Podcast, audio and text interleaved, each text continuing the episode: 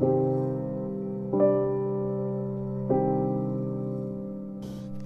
veces es difícil concentrarse con ruidos de fondo, pero hoy lo tengo que hacer. Hoy es día de fútbol. Esa obsesión de los hombres por el fútbol. Utilizo este Spotify a modo de autoanálisis y a modo de autoayuda. Y no me importa compartir cosas mías mientras a mí me sirva. Bueno, voy a tener que cerrar la puerta porque el ruido de la radio y el fútbol de mi marido me va a impedir hablar con libertad y exteriorizar o vomitar lo que llevo dentro.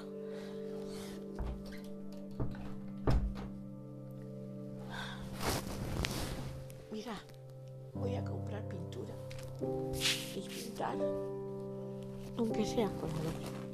Puedo ser pobre mismo, pero mi casa tiene que estar pintada. Ahora estoy en mi habitación después de las tropecientas semanas sin poder dormir. No puedo dormir porque mi marido es un dependiente pues, pues demasiado exigente y con especiales circunstancias neurodegenerativas y quien ha sido cuidador de un dependiente en esas circunstancias sabe perfectamente lo que se sufre. Es cuidador 24 horas, las posibilidades de descansar son limitadas. A lo sumo, 3, 4 horas al día. Cuando digo al día es un día sí y otro no.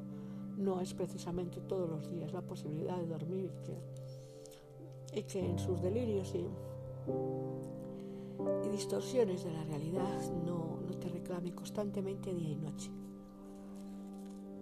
Mm, esto sería más o menos sobrellevable este agotamiento y estrés físico y psíquico si contara con apoyos, apoyos sociales. apoyos sociales, es decir, los que tenían que ver con, conmigo, pues los identifico más con la frase que alguna vez en el pasado me dijo una persona del viejo barrio de otra ciudad en la que yo vivía. Yo vivía en una ciudad pequeñita, pero, pero bonita y hasta más pacífica y menos fría que esta. Una ciudad de Castilla y León con un Cristo muy importante, aunque bastante feo. Pero 300 años después de, ya no vivir allí, hasta ese Cristo feo se echa, se echa de menos a fecha de menos ver su luz desde la ventana del váter. Cosas, pequeñas menudencias. Bueno, a lo que voy, que no quiero perderme. Aquí me dijo una vez, hasta los clavos de la puerta se volverán en contra tuya. Pero lo que no me dijo es por qué. Han pasado pues más de 14 años, porque eso era el año 1996 y estamos en el 2021. Y por fin he descubierto, porque ahora seguramente verán un portazo, que vivo en un bajo y la gente es poco fina. Y cuando sale, pues arrea un portazo, es como si descargara su agresividad contra la puerta, contra el edificio o contra mí. Y mi habitación queda justo al lado de la puerta. Bueno, pues en la frase hasta los clavos de la puerta se volverán en contra tuya fue dicha a mi persona por alguien que supuestamente era la madre de una amiga, de una prima, digamos lejana, porque ahora sí que la siento de verdad lejana mía. No dijo que por qué esos clavos de la puerta se volverían en contra mía. Y 300 años después, tal día como hoy, sé por qué. Los clavos de la puerta se han vuelto en contra mía porque hay puertas que tienen clavos y esos clavos son de hierro. Es decir, porque hay personas demasiado duras que, que les cuesta olvidar aquello que vivieron contigo y que dan por hecho, pues qué sé yo, que habrá en la cabeza de esas personas. Puede haber ideas rocambolescas del tipo que yo era culpable de algo sin sentirme ni ser realmente culpable de nada puede existir la idea recambolesca y también absurda de, pues eso de hecho existe, esa idea en su cabeza y que yo comunicándome con alguien al que, esa, al que esa persona quiere, pues según él ya le puedo hacer daño. Pero nada más lejos de la realidad. Por algo llamado sentido común y por un principio llamado no hagas a otro lo que no quieres que te hagan a ti. A mí en mi pasado algunas personas sí me hicieron mucho daño, algunas dos personas en concreto a las que yo quería. Las quería porque las tenía que querer, aunque no me hubiera criado con ellas, pero tomaron decisiones muy equivocadas de, de defensa contra mi persona, cuando en realidad no tenían por qué defenderse, porque ni yo era de dudoso cobro, ni había sido ni sería nunca una persona opaca. Siempre he sido una persona transparente, sin trampa ni cartón. Y bueno, cada cual tenemos nuestro lado negativo en el que se disparan los pensamientos negativos y en base a ello podemos pensar que alguien a quien queremos pues que, que puede ser malo o hacer algo malo contra nosotros, pero hay una diferencia entre pensarlo y preguntarlo. La diferencia está en la valentía. El, valiente es el que pregunta a la persona que supuestamente estima si realmente está haciendo esto o lo otro con alguna mala intención en relación a él. Normalmente la gente no lo pregunta porque intuye que la respuesta va a ser no. En muchos casos lógicamente la respuesta será no. Lo que yo hago o digo no es contra ti. Pero en otros basta y es suficiente con mirar a la cara y a los ojos de esa persona para comprender que nunca Dios pretendió hacer daño a nadie. Hay alguien que ha definido en algún libro las personalidades tóxicas. Por lo visto, una personalidad tóxica es una que se queja constantemente de todo, que está contra todos y que no hace nada por avanzar. Algunas personas nacemos con esto, yo no estoy de acuerdo con esto, porque algunas personas nacemos con, nacen con estrellas y otras nacemos estrelladas. Y como se nos corta la autoestima desde la cuna y no se nos deja desarrollar esa capacidad de autoestima y amor por uno mismo mientras uno va creciendo y madurando o supuestamente madurando como persona, una persona sin autoestima muy difícilmente va a poder evitar ser negativa. De hecho, el maltrato psicológico conduce también, es mi opinión, conduce psicológicamente a la persona a autoagredirse porque termina viéndose a sí misma como culpable de lo que no es y haciéndose daño a sí misma. Entonces, al, desde el mismo momento en que te sientes culpable de lo que no eres y te haces daño a ti misma, pues no te puedes defender del mundo, estás indefensa, tu autoestima no crece, los demás te ven como pequeñita, tú misma te ves como pequeñita, como sin armas, aunque en el armas para defenderte me refiero, pero en el fondo tienes mucha fuerza y mucha energía interior, toda la que durante años no has podido sacar fuera para defenderte poner por delante tu dignidad, tu personalidad y tu deseo de que nadie te pise en tu dignidad, que nadie te hiera, que nadie te rompa. Eh, alguien me ha dicho no hace mucho que mi cabeza es un tanto complicada, pero yo suelo pensar que la verdadera gente tóxica es la que ve a modo de espejo en otro virtudes o, mejor dicho, no virtudes, que más pronto que tarde esa misma persona también tiene, porque que tiene la primera piedra es el que esté libre de pecado, es decir, que tiene la primera piedra el que pueda afirmar que nunca jamás ha tenido bajones emocionales. Incluso los que se sienten perfectos tienen bajones emocionales porque algo les va mal y en vez de hacer un, un reply de eso que les va mal, verlo desde otro ángulo, cosa que no siempre se consigue, aunque se intenta en las terapias psicológicas se intentan enseñar a hacerlo, a reescribirte lo negativo que estás viviendo buscándole el lado positivo. Bien, la realidad es que la gente antes de ver la paja en el ojo propio, la ve en el ajeno y es un topicazo, pero, pero es la realidad. Y, y es la realidad porque eh, es muy cruel colgar a las personas el San Benito de persona tóxica. No hay personas tóxicas, hay actitudes tóxicas. Y la actitud tóxica pues probablemente tiene su raíz en una infancia reprimida por un progenitor maltratador, que físico o psíquico, sobre todo psíquico, que corta y mina las alas de la autoestima de la persona, con lo cual la persona se queda sin empuje, sin gasolina interior con la que defenderse de la maldad del mundo. El mundo y la civilización tiene muchas caras.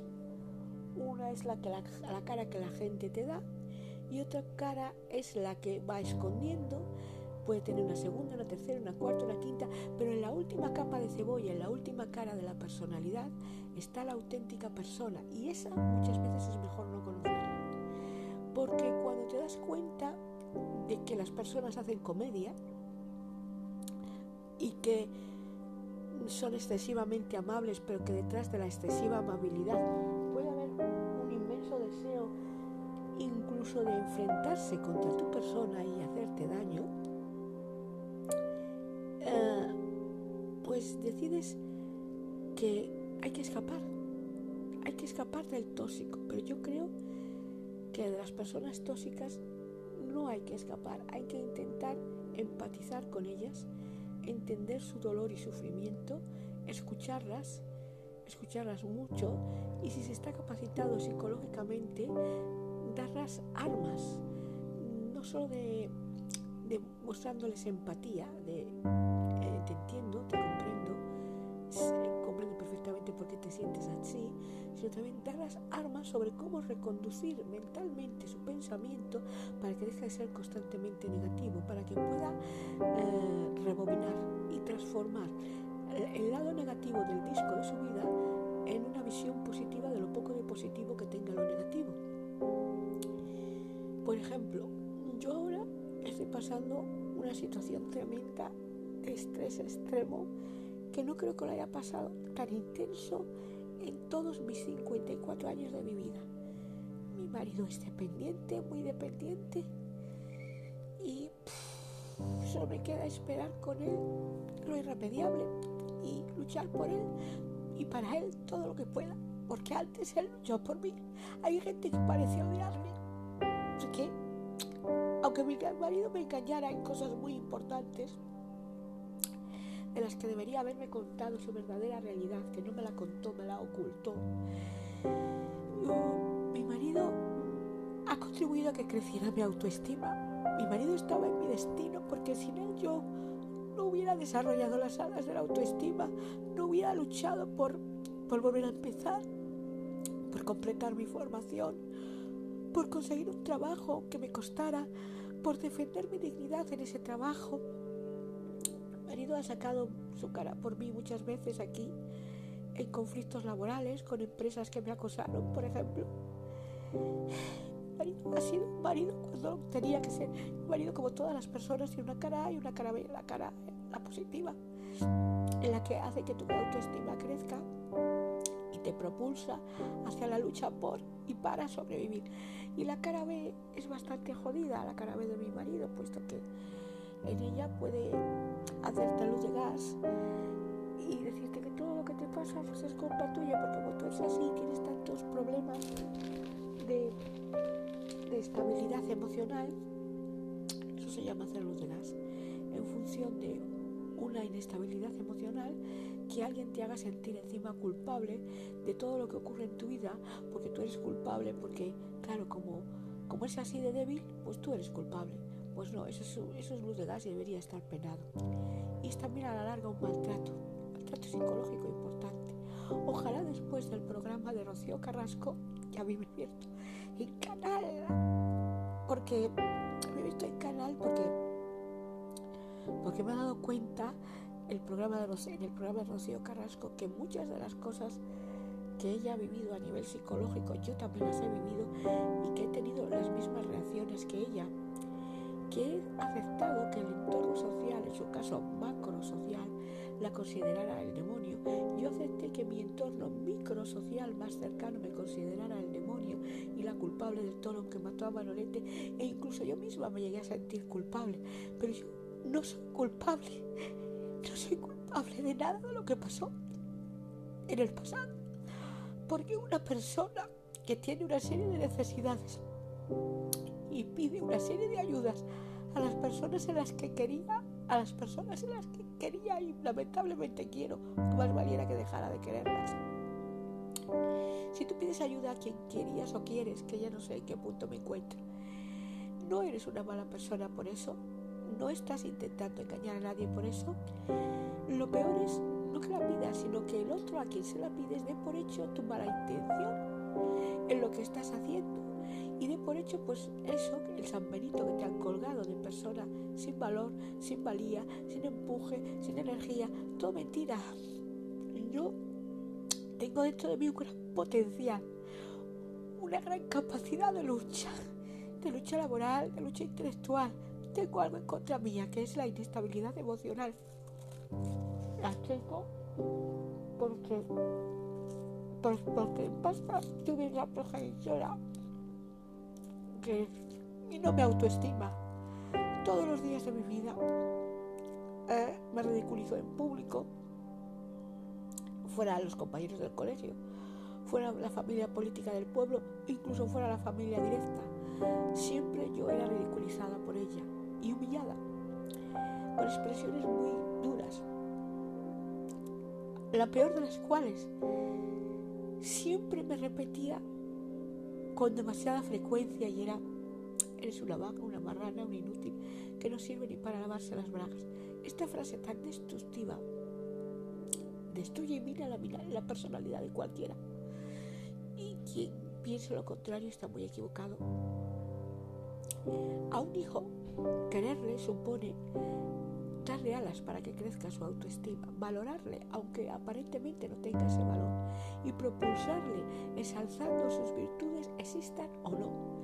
Y eso es querer realmente a un hijo. Hacer lo contrario es no quererle. Yo no fui una hija querida, ni deseada, ni esperada, y pagué las consecuencias de ello. Hay quien dice que me anclo demasiado en mi pasado, pero daño que se me hizo psicológicamente la persona que me trajo a este mundo, que me estuvo pegando palizas y maltratando psicológicamente, pues que yo recuerde hasta, hasta mis 33 años de vida, es un daño infinito. Y la huella que ha quedado en mi personalidad y en mi temperamento, igual que la que ha quedado en mi cuerpo, porque tengo una señal de esas palizas en mi cuerpo que nunca he enseñado a nadie, de una caída, una vez que me empuja contra la puerta de la, casa en la que yo vivía y me pega una paliza y mi cuerpo cae contra el picaporte de la puerta con forma violenta y queda una señal ahí. Eh, me recuerdo sangrar por la boca de bofetadas y esto ocurría cuando nadie la podía ver, siempre maltrata cuando nadie le puede ver y se convierte en un monstruo cuando nadie le puede ver. Yo recibí maltrato de mi progenitora, de la señora que me trajo al mundo, físico y verbal y vi el maltrato de mi progenitor hacia ella. No era una pareja que se llevara bien. Eh, ella no le quería a él, solo se casó por tener una pensión el día de mañana y él al no sentirse querido pues pues desarrollaba una especie de odio enfermizo hacia ella y, no la trataba bien, ni verbal, ni mucho me temo que físicamente, aunque eso yo solo lo sospeché una vez. Hablar de mis propias vivencias de esta manera, a algunos les estará sentando muy mal, pero a mí me está sentando muy bien, porque A me sirve para crecer, B me sirve para superarlo es un psicoanálisis barato, porque si yo puedo contar esto al mundo, a quien quiera que lo me escuche, llevan casi de 600 personas según las estadísticas de la aplicación con la que publico en distintas plataformas, si yo puedo exteriorizar y verbalizar mis infiernos, es como que me libro de mis infiernos, me libro un poquito más, un poquito más. Ya van teniendo menos importancia, ya me van haciendo menos sentir, menos sufrir, menos dolor. Pero si hay algún dolor que me, que me atormenta mucho y que no puedo soportar, es el dolor que me supone el dolor de la incomunicación. Normalmente las personas me consideran una persona tóxica y huyen de mí.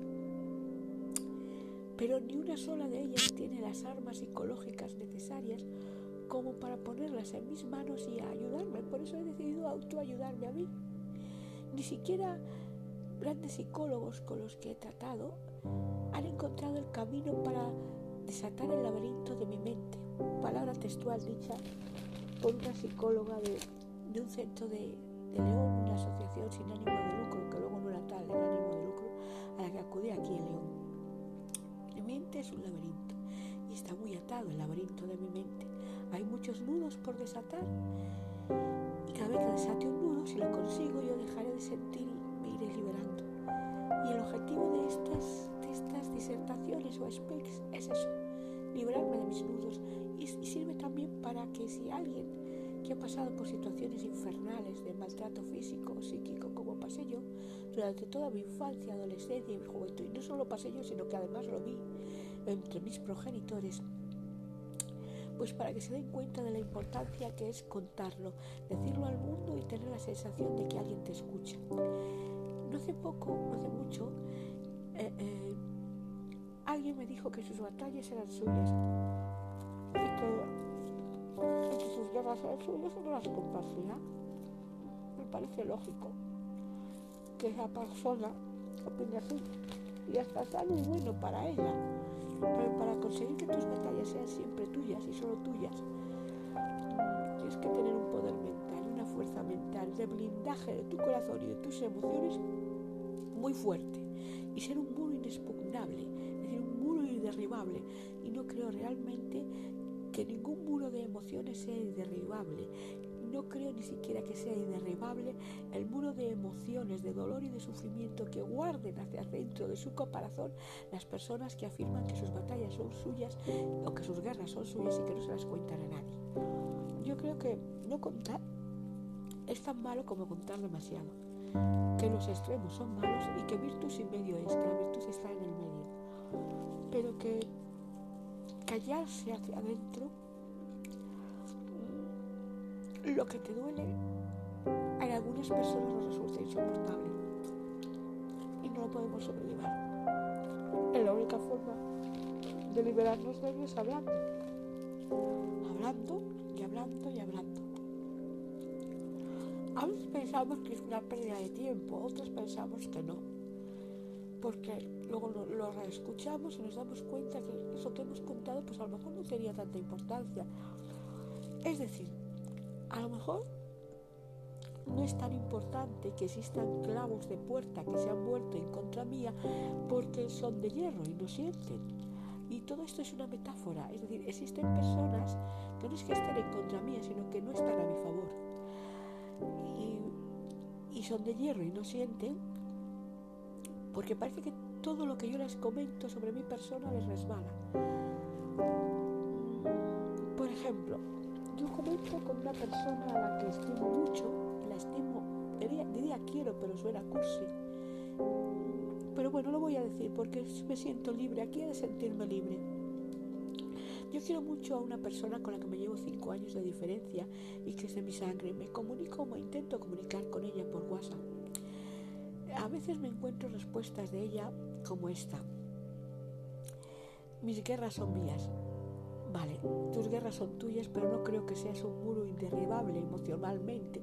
Es decir, alguna vez, en algún momento, el globo de tu muro o el globo emocional que vas hinchando, hinchando y cerrando y poniendo ladrillos y ladrillos, alguna vez el globo se explota, alguna vez el muro se derriba. Y si no es conmigo, se derribará con alguien, porque si no explotas o te derribas y sueltas tus emociones negativas ante alguien, ante la persona adecuada en el momento adecuado, pues tú mismo te vas a hacer mucho daño te lo dice alguien que te estima y mucho y ojalá seas de esas cinco personas que me escuchan a modo de audiencia estable. Hay otra frase curiosa que me dice esta persona que yo estimo y con la que me llevo cinco años. Me dice que, que yo algún día seré libre, pero ese día del que ella habla es un día en el que yo me quedaré sola, literal, sobre la faz de la tierra, y en el que la persona que ha contribuido a que creciera mi autoestima fallecerá y yo no quiero mi libertad al duro precio de la muerte. de la persona a la que yo quiero.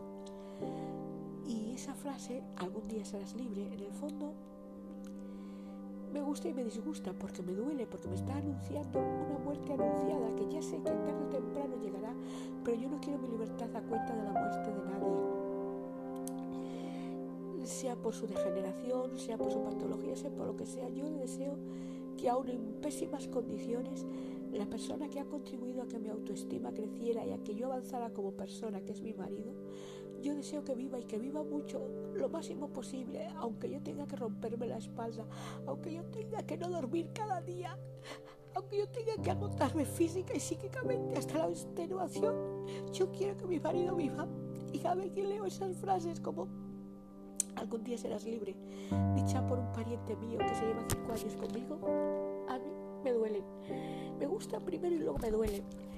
Hay otra frase última que ha puesto que no es mal que 100 años duren. Son topicazos, pero es el anuncio reiterado y el recuerdo reiterado de tarde o temprano tu marido se morirá, así que tranquila, que no hay mal que 100 años dure. Y a mí eso no me tranquiliza, porque no me tranquiliza porque se portara como se portara mi marido en el pasado, en el presente o como se llega a comportar en el futuro, es mi marido la persona a la que yo más debo ahora mismo. Le debo tener autoestima, le debo haber crecido como persona. Le debo haber reiniciado mi formación y tener una formación y unos títulos que mal que bien algún día me servirán para poder seguir adelante de nuevo. El coraje, le debo el cambio de mi forma de ser y de mi, y de mi personalidad. Pues yo me he pasado de la introversión a todo lo contrario, a la extroversión, de la pasividad a todo lo contrario, a la hiperactividad y a incluso la excesiva actitud guerrillera. Eh, yo en el pasado era una persona apocada y en el presente soy una persona luchadora. En el pasado una persona tímida y en el presente soy demasiado extrovertida. En el pasado yo nunca contaba nada a nadie y era muda y en el presente cuento demasiado a todo el mundo y soy demasiado habladora. En el pasado yo era demasiado pesimista y lamentablemente en el presente continúo siendo en momentos puntuales excesivamente pesimista. Pero la diferencia entre el pasado y el presente es que yo me doy cuenta de que he de parar mi pesimismo o me haré daño a mí misma.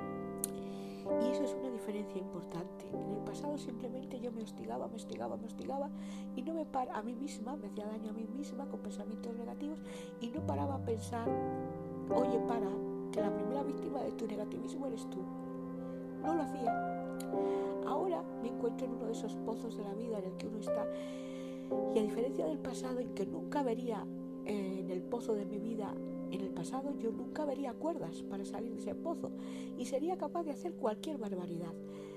En el presente, en cambio, me siento en el mismo pozo que en el pasado, pero veo cuerdas. Veo cuerdas imaginarias de las que tirar para ayudarme a mí misma para salir de ese pozo. Una de esas cuerdas es lo que estoy haciendo ahora.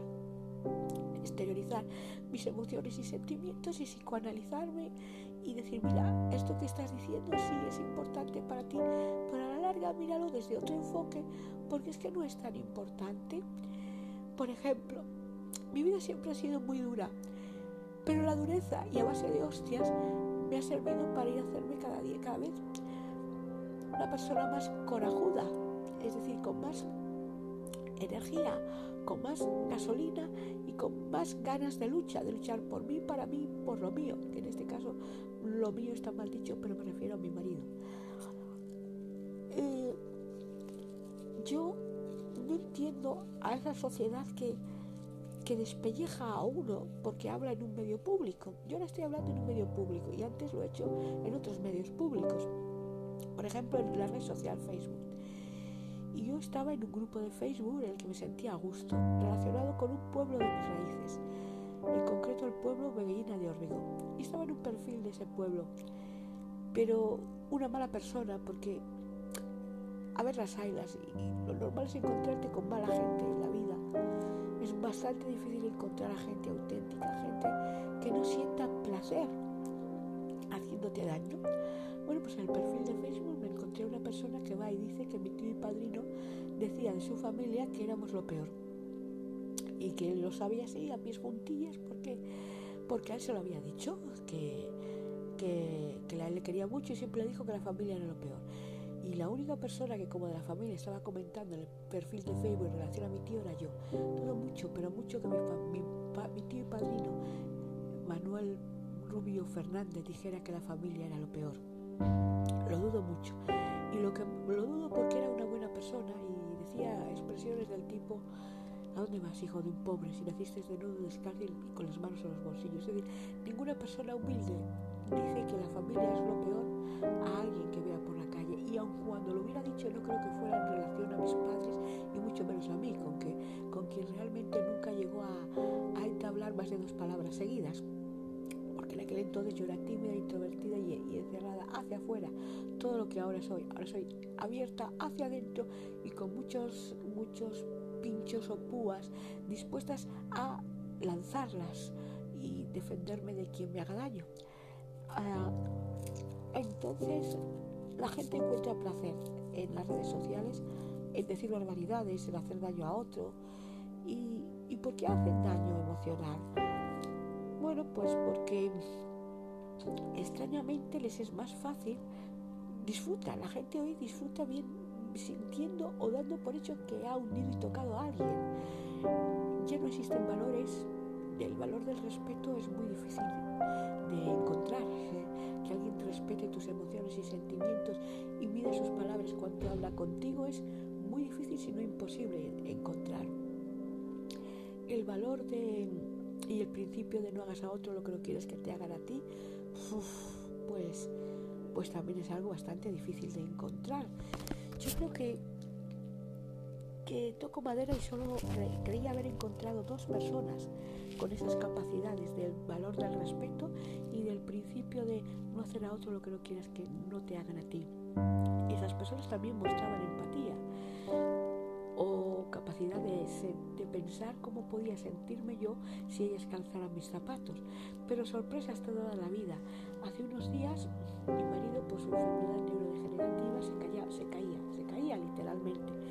Y yo llamé por WhatsApp a una de esas personas a las que yo tenía como amiga eh, con el fin de pedirle socorro porque, porque es enfermera de León y la conocí en un curso, en una clase que me dio y y pensé que ella me podía dar una idea sobre cómo conseguir que mi marido reaccionara y que estaba semi-inconsciente y que, y que me diera un consejo, porque cuando mi marido se pone muy mal yo me bloqueo. Y en vez de pensar de inmediato que tengo que llamar al 112, pues busco como respuestas en otras personas, sobre todo de la rama sanitaria, sobre qué hacer antes de llamar al 112, porque estoy bastante cansada de ingresos en urgencias y de disgustos de salud en relación a mi marido.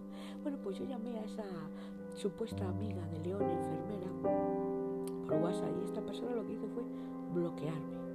Bloquearme y tan pronto como me oyó hablar. Entonces lo que yo dije fue un, un, un improperio, porque me demostraba una vez más pues que la gente tiene tantas capas de falsedad que es que resulta increíble que te vendan un papel y luego realmente sea otro. Si te vendan la película de que son buena gente y en el fondo lo único que están haciendo es un experimento sociológico contigo. Porque claro, resulta un bicho raro, estoy comiendo gusanitos, mi ganchitos, mi, mi cosa preferida. Y bueno, pues hay gente que en base a sus estudios de psicología lo utiliza como experimento psicológico, ¿no? Y te psicoanaliza, y te psicoanaliza. Esta persona así me psicoanalizaba, me psicoanalizaba y me daba consejos y más consejos y patatín y patatán. Y me ponía en contacto con pues, psicoanalistas que hay en YouTube para que escuchara sus disertaciones. Pero yo francamente creo, a fecha de hoy, que salvo una herencia de un libro titulado Mujeres que corren con lobos, que según ella el libro, que es un tocho de cuatro dedos de gordo, tiene algo que ver conmigo, la historia escrita en ese libro. Yo la leo, pero me resulta cansino el libro y bastante aburrido. Y muchas partes no lo entiendo. Y, no creo sinceramente que, que existamos mujeres que corramos con lobos, o que puede que sí que nos sintamos que corremos con lobos, o contra lobos. pero desde luego ni somos lobos ni vemos a todo el mundo como lobos, que creo que es el trasfondo del libro que me ha mandado leer. A la que yo, por lo visto, según ella, estaba o estoy reflejada en, el libro titulado Mujeres que corren con lobos. Ya les digo, es un tocho de cuatro, de cuatro dedos de gordo que da hasta miedo, que es mejor ponerse a leer los manuales de mm, técnico superior en análisis clínicos y biomédicos que tengo por leer y estudiar, pero no encuentro tiempo. Son muchos altibajos, pero que de vez en cuando los miro y los estudio. Sobre el que me hacer hablar sobre el equilibrio hidroelectrolítico o leer y saber sobre él que leer este libro de psicología pura de, de mujeres que lo corren con lobos. Bueno, el final de toda esta disertación es que, que yo no entiendo a la gente. No entiendo que te muestre una capa y realmente tenga otra. No entiendo que, que la gente se haya deshumanizado y se haya olvidado de sentir no entiendo que a la sociedad de hoy le resulte muy fácil tachar a alguien como tóxico y lo etiquetan y te etiquetan y te ponen etiqueta de por vida. Un tóxico para ellos una persona con quejas constantes, negativismo constante, que no evoluciona, que no avanza. Es como si dijera, mira, tú eres cojo, te falta una pierna, no tienes herramientas psicoemocionales para defenderte. Y encima que no las tienes, yo voy a correr de ti, porque eres el demonio. Y a mí eso me parece injusto. Yo no creo que existan personas tóxicas, existen actitudes tóxicas. La persona que tiene esta actitud tóxica, más, pues, no es realmente culpable de ello. Siempre hay alguna infancia traumática en el fondo, estoy convencida de ello, y lo que necesita es ayuda, pero ayuda profesional. Ahora bien, si una persona de a pie no está adecuada o capacitada para dársela, lo mejor es que no la engañe, que no la haga creer que le importa cuando no le importa ni lo más mínimo, y que no le haga creer que la tiene como amiga cuando realmente no la siente como amiga ni lo más mínimo, porque no hay nada peor que engañar a la gente emocionalmente, es decir, que hacerla sentir lo que uno no siente, sobre todo si la persona está necesitada de apoyos. Por otra parte, están, por un lado están las personas que se disfrazan emocionalmente, que demuestran una cara de afectividad, apoyo, empatía, asertividad todo lo que tú quieras, pero en el trasfondo nada de eso es real. Todo es un castillo de naipes y lo único que pretenden es psicoanalizarte, estudiarte e incluso hacerte ver tu lado oscuro para que tú te ayudes a ti misma lo cual es bastante retorcido porque una persona decide ayudarse a sí misma cuando ella decide verse a sí misma y cuando ella decide ayudarse a sí misma. Es decir, no necesita ser, nadie necesita ser invitado a ayudarse a sí mismo para ayudarse a sí mismo. Necesita llegar a ese punto de madurez y de necesidad psicoemocional por sus propios medios, a su propio ritmo y a su propio tiempo, sin que nadie le impulse a ello. Pero hay, eh, hay gente que se cree súper sabia porque ha estudiado muchos libros de psicología que cree tal derecho de reconducir a la persona hacia, hacia su bienestar psicoemocional. Y ni todos los psiquiatras y psicólogos están cualificados para reconducirte al equilibrio y al bienestar emocional, ni todas las personas que han estudiado o leído un millón de libros de psicología tienen capacidades reales para ayudar a otros psicoemocionalmente. el problema de la salud mental es un problema bastante frágil, que, que nadie nadie debería sacarse ese título pues como quien se saca la SB. Es decir, para ser psicólogo o psiquiatra hay que tener unas virtudes uh, innatas y un corazón o forma de sentir especial. No me vale un psiquiatra que, que tú le preguntas algo y te levanta el tono de voz y como que se enfrenta a ti simplemente por el mero hecho de que no lo has entendido. Yo siempre pienso que psiquiatras y psicólogos más enfermos mentalmente que sus propios enfermos. Y, dicho todo este, este speak tan largo, que lo único que pretendo es quitar barro a dos cosas. Una, que hay gente que tiene múltiples caras, cosa que uh, acabo de descubrir una verdad de perogrullo, pero lo peor no es que tenga múltiples caras, sino que se disfrace cada día de la cara que no tiene, porque eso hace daño.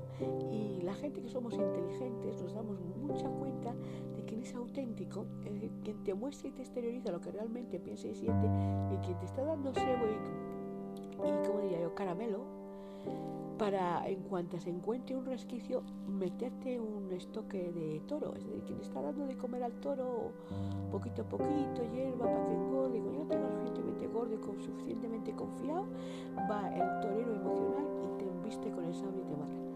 Esa gente no me gusta, esa gente la, la distingo yo a kilómetros, a esa gente que te va encañando con su disfraz de buenecito o buenecita. Y y no me gusta porque soy auténtica, porque a mí no hay ni trampa ni cartón. Tampoco me gusta la gente mal pensada, también suele ser gente con problemas emocionales, gente que da por hecho que lo que otro dice o hace es por él y contra él y ala. Da igual que hagas el pino puente, que esta persona no te va a dar la posibilidad de que le escuches ni te va a dar la posibilidad de que le expliques nada. Porque como tú eres malo y vas por él y contra él, para mí eso es un tipo de psicosis bien, bien clara y evidente. Y como todo el mundo es malo y es imposible que, le demuestres lo contrario, pues de una persona con psicosis muy, muy avanzada yo sé que huiría si no tuviera capacidades o herramientas psicoemocionales para tratarlo, pero como algunas sí que tengo, porque para eso he pasado por un centro de hacer en León como trabajadora y como persona que ha hecho cursos de psicología en ella, en él, y prácticas psicológicas también he hecho prácticas para ayudar a la gente residente en, el centro de día de Alzheimer León. Por lo tanto, mi corazón no me aparta, lamentablemente, no solo ni del tóxico emocional, sino de la persona con psicosis, tampoco me aparta. Me da lástima, ambos dos. Y siento la necesidad de acercarme hacia ellos, pero Cuanto más me acerco a la persona que lo subjetiviza todo y que da por hecho que todo va contra ella, persona que bajo mi punto de vista es una persona con psicosis, eh, pues más daño esa persona pretende hacer. Porque siempre saca viejas historias del pasado y siempre intenta imponer su verdad por encima de todas las verdades e imponer su venganza y su rencor contra otro por encima de, ese otro, sin importarle cómo se haya sentido ese otro en momentos puntuales de su vida. Es decir, no le importan a un psicópata los, los zapatos de otro, no importa lo que duelen, solo le importan los suyos y las injusticias que se obren con él. Y dices, un psicópata es la típica persona que habla de derechos humanos y se llena la boca con los derechos humanos. Por ejemplo, cuando no conocen nada sobre el derecho español. Eh, decir psicópata hoy en día es decir, por lo mismo que decir uh, persona tóxica. Es decir, uh, saltan las alarmas, hay que correr. Depende de cómo uno esté emocionalmente o no, se puede o se debe correr o no de una persona tóxica emocional o de una persona psicópata. Pues luego, si no vas a correr de un tóxico emocional ni vas a correr de un psicópata, lo, mínimo que no debes uno hacer es uh, enfrentarse y decirle que es blanco cuando es negro, aunque él no pueda ver el negro. O al revés, decirle que es negro cuando es blanco, aunque él no pueda ver el blanco. No llevarle la contraria, ni enfrentarse, tampoco darle para bien, simplemente limitarse a escucharle y a no subjetivar, a no darle la razón en todo, ni a dar por hecho que todo lo que te dice es contra ti. Porque en el momento en que ante un psicópata o una persona tóxica social dices que, tú, dices que todo lo que dices es contra ti, a ese momento pasas a infestarte de su estado psicoemocional y vas a ser su víctima. Y él se transforma definitivamente en tu verdugo. A mí me gustaría que las iconas que de modo estable escuchan estos podcasts, porque según las estadísticas hay cinco que de modo estable en España escuchan estos podcasts.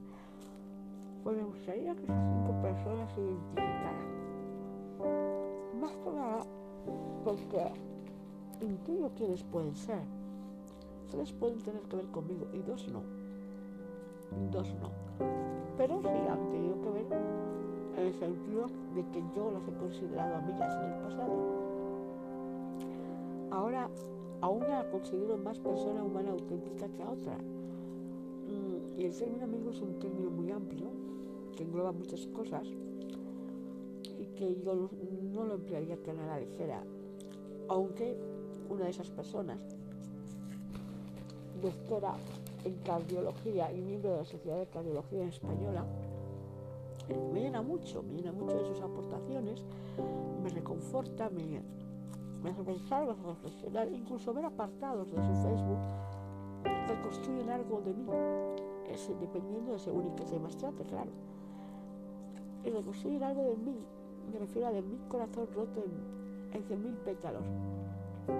Hay una imagen que me simboliza solamente y que la voy a poner aquí y es la de un corazón lleno de pétalos de rosas rotos cayendo. Eso me siento yo. A veces como una rosa congelada, porque veo, veo la maldad y la maldad me congela.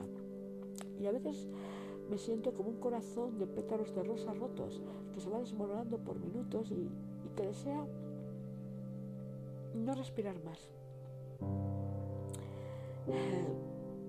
No seguir viviendo en este mundo que no tiene sentido. Hay una pandemia, la gente se cree que la pandemia se ha acabado, que, por estar al aire libre en el supermercado pueden estar sin, sin mascarilla. Las propias empleadas van sin mascarilla y lo ven normal. Ya. Algo pasa ahí, un sitio, porque han podido pasar 50.000 personas, las empleadas están sin mascarilla. Y dices, bueno, pues vete a otros, no tienen mascarilla, si no son conscientes o lo son a ratos. Y bueno, yo iría a otro, pero es que en esos otros sitios o supermercados donde sí usan mascarilla y sí usan medidas de seguridad y sí usan guantes, uh, digamos que son más menos humildes las trabajadoras, más soberbias las trabajadoras y, mm, y menos reconfortantes que en los supermercados en los que a veces la trabajadora no lleva mascarilla, pero es cortés.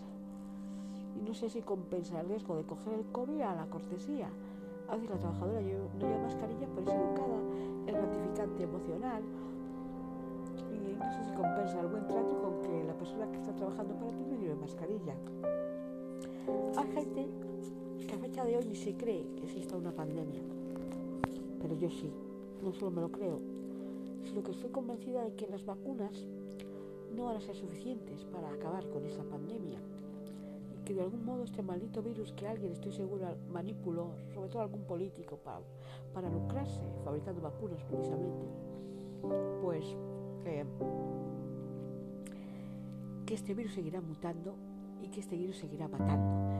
Y cada vez habrá nuevas cepas y que, y que esto es el principio del fin de la destrucción, ya no de de este micromundo dentro del macrocosmos del universo, sino la destrucción de la especie humana, que tardaremos más o menos en, en perecer por esta pandemia y sus múltiples brotes, rebrotes, cepas y recepas, pero que eso va a ocurrir lamentablemente si no encuentran definitivamente una vacuna para cada cepa, una vacuna para cada brote. Y por eso porque creo que cada vez se va a necesitar más trabajo de laboratorio. Es por lo que yo, que comencé a desarrollar mis sueños en un laboratorio cuando tenía, me parece que 19 años, estudié técnico especialista en el laboratorio de análisis clínico. Es por lo que yo quiero volver a los estudios de laboratorio. Por primero porque no, no quiero que me, me engañen con con ningún tipo de análisis. Segundo, porque me gusta mucho la microbiología. Tercero, porque creo que van a ser muy necesarias la formación de técnicos superiores en análisis clínicos y biomédicos, pero, pero no encuentro tiempo. Bueno, ahora después de todo este speak de disertación parece que me siento más relajada y bueno, esto le titularemos, no sé cómo, ah, sí, lo titularemos Algún día serás libre o le titularemos la frase que ha propiciado esto. Oh, eh, no hay mal que 100 años dure. Qué topicazos, Dios mío. Eso no son más frases reconfortantes. Eso, para mí, modo de verlo, son, frases que hunden.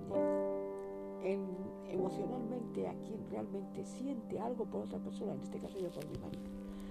Mm, buenas tardes, que pasen buen sábado, buen domingo y si no tienen minutos de micro felicidad, búsquenlos desesperadamente porque la no felicidad es lo, lo habitual en estos tiempos de pandemia y pequeño espacio de felicidad, paz, relax e intimidad es necesario para todos, créanme, cada uno necesitamos nuestra privacidad.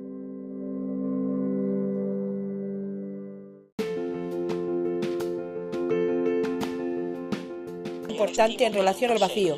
No sé, la noto pues, la noto pues muy insensible, muy insensible para con mi persona, y, y algunas cosas que me dicen cosas que me parecen pues, me parecen increíbles. Es una de esas cosas, es una de esas cosas que me pues, así no pues, mañana serás mañana serás libre. Y otra, no hay más otra, no hay más son estos picazos, pero estos picazos, pero, pero guardan relación con la muerte con la muerte de una persona a la que yo estimo mucho, que es mi marido, a pesar de de todo lo vivido con él. Y, es como si estuviera deseando, que no creo, eh, pues ah, es como si estuviera deseando algo, que, que ya ocurriera. Yo en el fondo pues, pues no deseo nada, simplemente lo único que quiero es no sufrir más.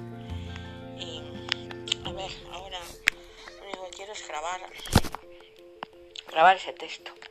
Y porque yo considero que, es que me ha quedado bien. Es sobre el vacío existencial.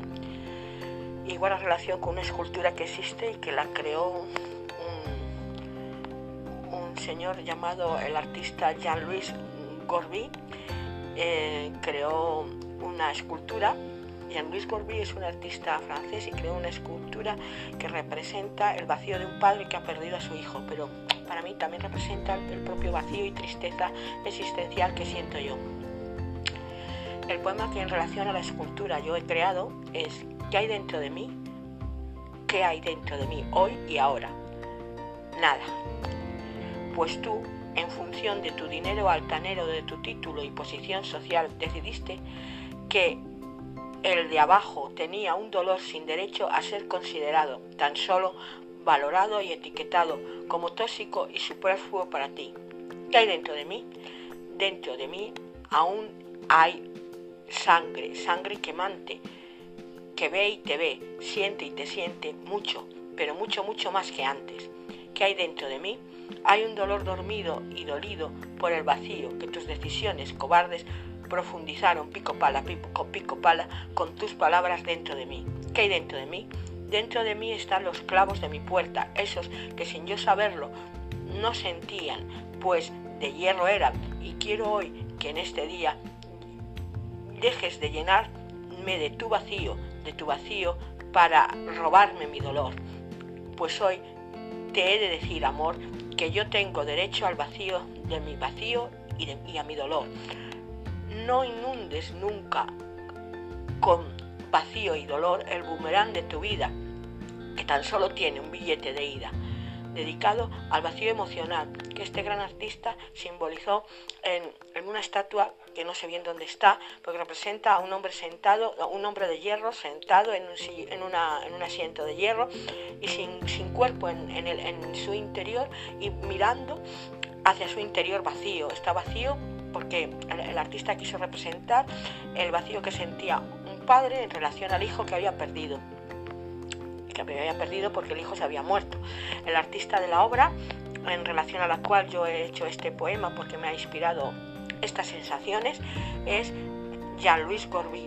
Y la necesidad de escribir esto ha sido con motivo de la frase eh, no hay mal que 100 años dure. Pues bien, yo quiero añadir que eh, esa frase no es un consuelo para mí y que ya no se trata de males que duren 100 años, ni que en el futuro yo sea libre. Se trata de que este es mi presente, aquí y ahora, y que mm, yo tengo derecho a vivir mi dolor y a no sentir el vacío que me produce la sensación de insensibilidad en relación a lo que yo siento. Yo no siento insensibilidad en relación a lo que los progenitores de otras personas y puedan estar sintiendo en relación a sus vivencias. Al contrario, si no siento en relación a los progenitores de la persona que dijo esa frase, una inmensa necesidad de comunicarme con uno de ellos para intentar ser lo que 14 años no me permitieron ser porque yo sentía rencor hacia su progenitora por haber tomado una decisión equivocada. Pero en la vida todos tenemos derecho a equivocarnos, incluso a poner representantes entre dos personas de la misma sangre. ¡Qué gran equivocación! Y yo eso ya no lo reprocho, que lo esté mencionando.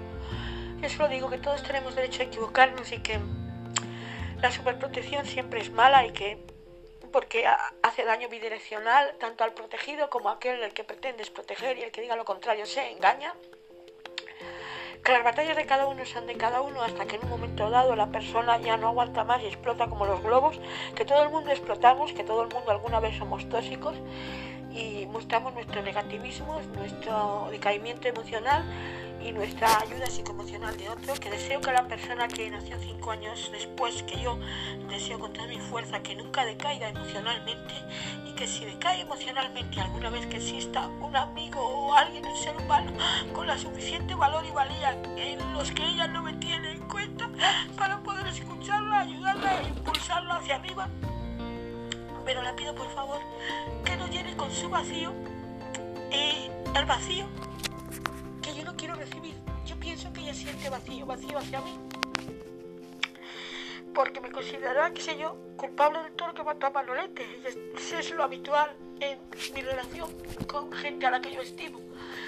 Pero, pero yo no me siento culpable de nada. Eh, yo tuve unas vivencias, como siempre he tenido unas vivencias muy destructivas y desagradables, con presiones que a lo largo de mi vida no me he merecido. Pero Ah, no soy culpable de nada. No quiero el vacío emocional de nadie hacia mí. Y sé, no es un consuelo la frase. No hay más que 100 años dure, es un desconsuelo. Es como una invitación a, tarde o temprano a alguien muy importante para mí, mal que a esta persona le pese, fallecerá y, yo pues no me sentiré bien. Me sentiré muy mal y, ese bien que me espera al final de este mal no lo quiero. Porque después de este mal, viene otro mal peor. En el recuerdo de lo que ahora estoy viviendo y que me va a acompañar toda mi vida. Como me han acompañado toda mi vida otros males. Saludos y desde el cariño y el respeto que siento mucho, que mucha gente que tiene el mismo color de sangre, los mismos antígenos, anticuerpos, glóbulos rojos, glóbulos blancos, plaquetas y plasma que yo no siente hacia mí, pero yo sí lo siento aunque ellos se hayan olvidado de sentir.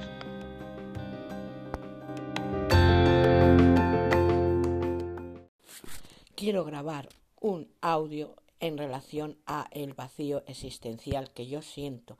Espero que esto no se detenga y que pueda grabarlo. A ver si se está grabando. Venga, por favor. Vamos a ver, quiero hacer una grabación importante en relación al vacío existencial sobre un texto que, como siempre, me ha inspirado una frase de alguien que, yo la estimo, pero no sé, la noto pues muy insensible para con mi persona y algunas cosas que me dice pues me parecen increíbles. Entonces una de esas cosas que me ha dicho ha sido pues mm, mañana serás libre y otra no hay más que 100 años dures. Son dos topicazos, pero, pero guardan relación con la muerte de, una persona a la que yo estimo mucho, que es mi marido, a pesar de, todo lo vivido con él. Y, y es como si estuviera deseando, aunque no creo, eh, pues... Ah, es como si estuviera deseando algo que, ya ocurriera. Yo en el fondo pues, pues no deseo nada, simplemente lo único que quiero es no sufrir más. Y a ver, ahora lo único que quiero es grabar, grabar ese texto. Y porque yo considero que, que me ha quedado bien. Es sobre el vacío existencial. Y guarda relación con una escultura que existe y que la creó un, un señor llamado el artista Jean-Louis Gorby eh, creó una escultura Jean-Louis Gorby es un artista francés y creó una escultura que representa el vacío de un padre que ha perdido a su hijo, pero para mí también representa el propio vacío y tristeza existencial que siento yo. El poema que en relación a la escultura yo he creado es ¿Qué hay dentro de mí? ¿Qué hay dentro de mí hoy y ahora? Nada. Pues tú, en función de tu dinero altanero, de tu título y posición social, decidiste que el de abajo tenía un dolor sin derecho a ser considerado, tan solo valorado y etiquetado como tóxico y superfluo para ti. ¿Qué hay dentro de mí? Dentro de mí aún hay sangre, sangre quemante, que ve y te ve, siente y te siente mucho, pero mucho, mucho más que antes. ¿Qué hay dentro de mí? Hay un dolor dormido y dolido por el vacío que tus decisiones cobardes profundizaron pico pala, pico, pico pala con tus palabras dentro de mí. ¿Qué hay dentro de mí? Dentro de mí están los clavos de mi puerta, esos que sin yo saberlo no sentían, pues de hierro eran, y quiero hoy que en este día dejes de llenarme de tu vacío, de tu vacío, para robarme mi dolor. Pues hoy te he de decir, amor, que yo tengo derecho al vacío de mi vacío y, a mi dolor.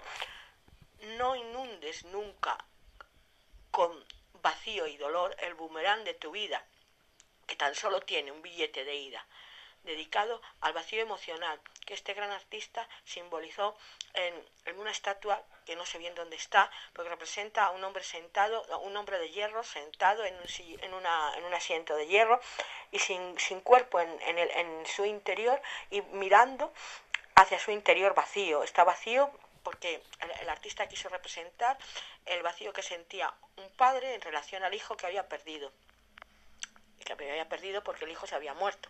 El artista de la obra, en relación a la cual yo he hecho este poema porque me ha inspirado estas sensaciones, es Jean-Louis Gorby.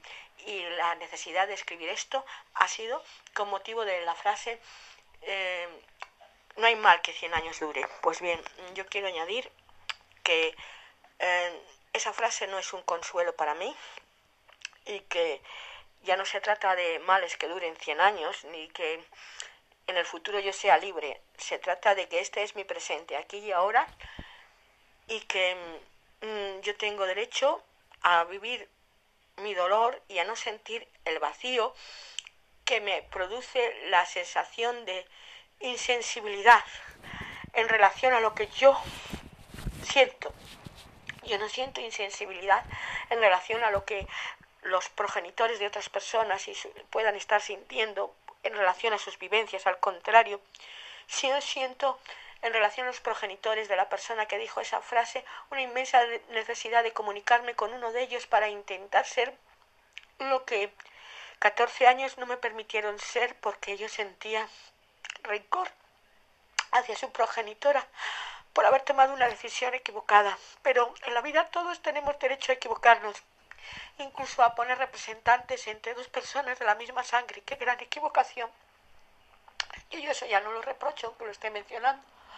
Yo solo digo que todos tenemos derecho a equivocarnos y que la superprotección siempre es mala y que porque hace daño bidireccional tanto al protegido como a aquel el que pretendes proteger y el que diga lo contrario se engaña que las batallas de cada uno son de cada uno hasta que en un momento dado la persona ya no aguanta más y explota como los globos, que todo el mundo explotamos, que todo el mundo alguna vez somos tóxicos y mostramos nuestro negativismo, nuestro decaimiento emocional y nuestra ayuda psicoemocional de otro, que deseo que la persona que nació cinco años después que yo, deseo con toda mi fuerza que nunca decaiga emocionalmente y que si decae emocionalmente alguna vez que exista un amigo o alguien, un ser humano, con la suficiente valor y valía en los que ella no me tiene en cuenta para poder escucharla, ayudarla e impulsarla hacia arriba. Pero le pido por favor que no llene con su vacío eh, el vacío que yo no quiero recibir. Yo pienso que ella siente vacío, vacío hacia mí. Porque me considerará, qué sé yo, culpable de todo lo que mató a Manolete. Eso es lo habitual en mi relación con gente a la que yo estimo. Pero, pero yo no me siento culpable de nada. Eh, yo tuve unas vivencias, como siempre he tenido unas vivencias muy destructivas y desagradables con presiones que a lo largo de mi vida no me he merecido, pero... Ah, no soy culpable de nada. no quiero el vacío emocional de nadie hacia mí. Y sé, no es un consuelo la frase, no hay más que 100 años dure, es un desconsuelo. Es como una invitación a, tarde o temprano, a alguien muy importante para mí, mal que a esta persona le pese, fallecerá y, y yo pues no me sentiré bien. Me sentiré muy mal y, y ese bien que me espera al final de este mal no lo quiero. Porque después de este mal viene otro mal peor. El del recuerdo de lo que ahora estoy viviendo y que me va a acompañar toda mi vida. Como me han acompañado toda mi vida otros males. Saludos y desde el cariño y el respeto que siento mucho que mucha gente que tiene el mismo color de sangre, los mismos antígenos, anticuerpos, glóbulos rojos, glóbulos blancos, plaquetas y plasma, que yo no siente hacia mí, pero yo sí lo siento. Aunque ellos se hayan olvidado de sentir.